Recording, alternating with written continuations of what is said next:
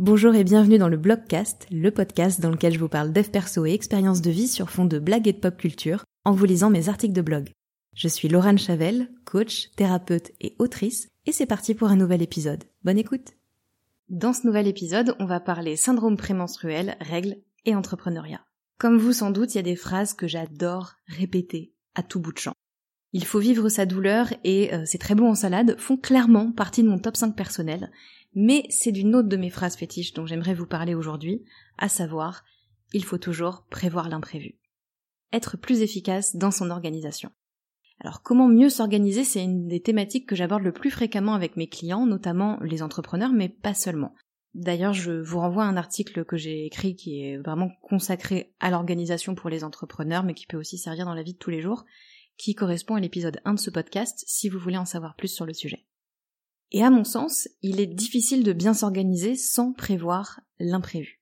Moi, je suggère toujours à mes clients de prévoir pour chaque tâche planifiée plus de temps que prévu. Minimum 30 minutes de plus, idéalement une heure, voire carrément de doubler le temps dont il ou elle pense avoir besoin. Les journées où tout s'enchaîne super bien, elles sont hyper rares. Il y a toujours un coup de fil imprévu, une tâche urgente qu'on pensait avoir le temps de faire, plus de mails auxquels il faut répondre, et alors je parle même pas des parents hein, dont l'emploi du temps change constamment en fonction de leurs enfants. Donc prévoir du temps libre en plus, bah, c'est au pire s'assurer que on a fait le travail prévu, même si on a dû traiter plein de tâches inattendues, et au mieux tout faire dans les temps et utiliser son temps libre pour prendre de l'avance sur son planning de la semaine ou prendre du temps pour soi. C'est une excellente façon d'être toujours à l'heure et même régulièrement en avance, et niveau boost de l'estime de soi, là on est vraiment au top du firmament du coup. Les règles, c'est imprévu, si naturel.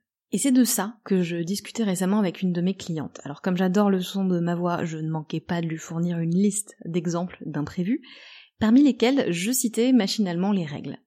C'est elle qui m'a arrêté, l'audace quand même, avec ces mots. Merci. Merci de parler des règles et du syndrome prémenstruel, parce que parfois je suis tellement tellement mal dans les jours qui précèdent, c'est horrible, je peux rien faire. Et c'est pas un hasard si je parle de règles et de syndrome prémenstruel, qu'on appelle aussi PMS ou SPM en raccourci, dans les imprévus de la vie. Pour moi, c'est devenu une évidence au fil de ma pratique, mais aussi au fil de ma vie.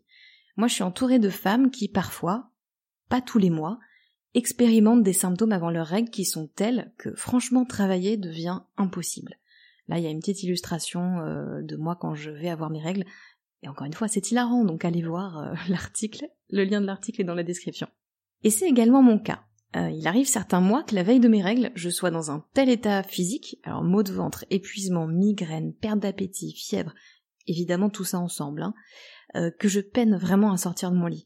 J'ai vraiment l'impression d'être malade ou d'être en train de couver quelque chose. Et s'il m'arrive de ne pas avoir de PMS, c'est moi si rare, mais si savoureux, hashtag toi-même tu sais, euh, d'autres mois, mon PMS, il débarque dès la fin de l'ovulation, donc là on part carrément sur 15 jours d'enfer. Travailler ou souffrir, il faut choisir.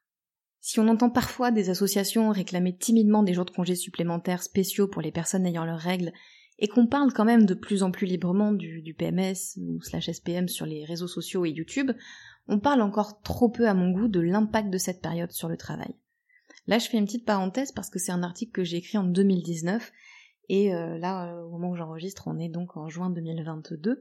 Et euh, c'est plus tout à fait vrai parce qu'on entend quand même de plus en plus de boîtes qui discutent au moins de la possibilité de mettre en place un, jour de congé spécial pour les personnes ayant leurs règles. Il y en a même, figurez-vous, qui le font. Truc de ouf. Donc c'est cool. Après, ça n'a pas non plus évolué de façon extraordinaire en deux ans, mais c'est quand même un petit peu mieux. Parce que oui, on est obligé d'en tenir compte dans notre organisation. Moi, je suggère généralement à mes clientes de prévoir un programme plus léger les semaines où elles savent qu'elles vont avoir leurs règles. Beaucoup plus léger même. Dans l'idéal, il faut pouvoir tout faire, même si on passe deux jours sans pouvoir travailler.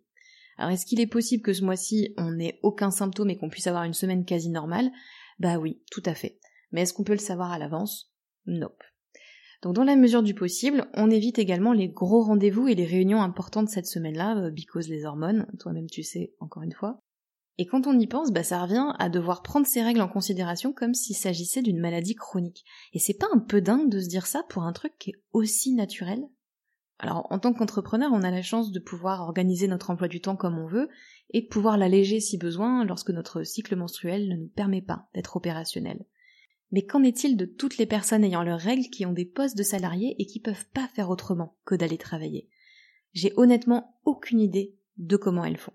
Et le pire, petite parenthèse encore une fois, c'est que moi aussi j'ai été euh, salarié, j'ai été en CDD dans différentes boîtes euh, dans une autre vie, et honnêtement, je ne me souviens pas comment je faisais parce que je sais que j'ai été parfois dans des états tels, je ne vois pas comment j'ai pu être efficace. D'ailleurs, je ne l'étais probablement pas. Ce que je sais en revanche, c'est que c'est un sujet qui est beaucoup trop ignoré dans le monde du travail en général, et je comprends pas qu'on réfléchisse pas plus activement à des solutions adaptées. Alors, en attendant des jours de congé spécifiques, peut-être, est-ce qu'on peut pas déjà modifier notre façon de manager, ne serait-ce qu'en favorisant le télétravail? Petite parenthèse, je rappelle qu'on est sur un article pré-Covid, et hum, depuis le télétravail, ça s'est développé, mais moi je pensais naïvement que ça allait rester. Et c'est vrai que ça reste dans certaines boîtes, euh, parfois même plusieurs fois, euh, plusieurs jours par semaine, mais je vois malheureusement beaucoup, beaucoup d'entreprises qui euh, sont plutôt passées sur des jours de télétravail au mois, donc on est vraiment sur un ou deux jours par mois, et je connais même des gens dont l'entreprise a refusé, a carrément arrêté complètement le télétravail. Et je trouve ça mais complètement fou en fait. Pour moi c'est tellement rétrograde, je, je, ne comprends pas que on ait pu voir l'efficacité du télétravail pendant le Covid et ne pas le conserver. Et si on s'accordait le temps de vivre notre douleur? Et vous, vous faites comment pour allier PMS, règles et travail? Il y a une petite note à la fin de cet article qui dit que je prépare un second article avec des témoignages sur ce sujet et euh, j'invite les gens à me contacter euh, s'ils ont envie de participer, anonymement ou non. C'est un article que je n'ai jamais pris le temps de faire, donc il n'existe pas. Mais euh, l'offre tient toujours, donc si vous écoutez ce podcast aujourd'hui et que vous avez envie de témoigner sur ce sujet-là, sur comment vous faites dans votre vie de tous les jours pour organiser votre travail, que vous soyez entrepreneur ou salarié ou peu importe, comment vous faites pour, euh, pour gérer en fait euh, les règles et le syndrome prémenstruel? Voilà, si vous avez envie de participer, n'hésitez pas à m'écrire, il y a mon mail dans la description. Merci d'avoir écouté cet épisode, j'espère qu'il vous a plu. Si c'est le cas, n'hésitez pas à vous abonner au podcast et à me laisser un commentaire ou 5 étoiles sur Apple Podcast. Vous pouvez aussi le partager à une ou plusieurs personnes que cet épisode pourrait intéresser. Et puis euh, rejoignez-moi sur Insta si le cœur vous en dit, at lochavel, L-O-C-H-A-V-E-L. C'est aussi dans la description hein, si besoin. Merci et à la semaine prochaine.